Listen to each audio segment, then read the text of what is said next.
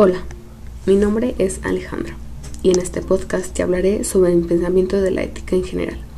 La ética se hace presente en todas las disciplinas, sobre todo en la filosofía y en varios de los aspectos de la vida de un ser humano, que va desde nuestros pensamientos, razonamientos y decisiones que aplicamos hacia nuestro entorno. Es el carácter y la manera en la que el ser humano piensa vivir su ciclo de vida. Se dedica a cuestionar los actos humanos que realiza el ente ante la sociedad en otras palabras, observa, analiza y critica ya sea de manera buena o mala las acciones que realiza el hombre ante las normas y costumbres que radica la misma sociedad. Es la parte científica que nos hace reflexionar y aprender más sobre lo que estamos realizando. Tiene definiciones y significados para todo lo que realice el hombre, desde el movimiento de tus pies hasta el latido de tu corazón.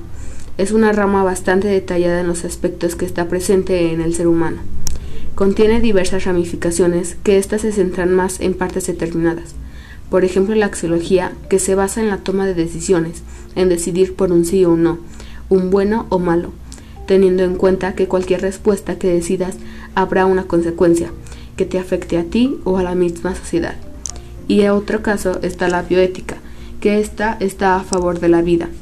Si se habla de una buena forma de vivir, Actualmente podría opinar que hoy el ser humano no tiene unos buenos principios éticos, desde los ciudadanos, niños y las autoridades.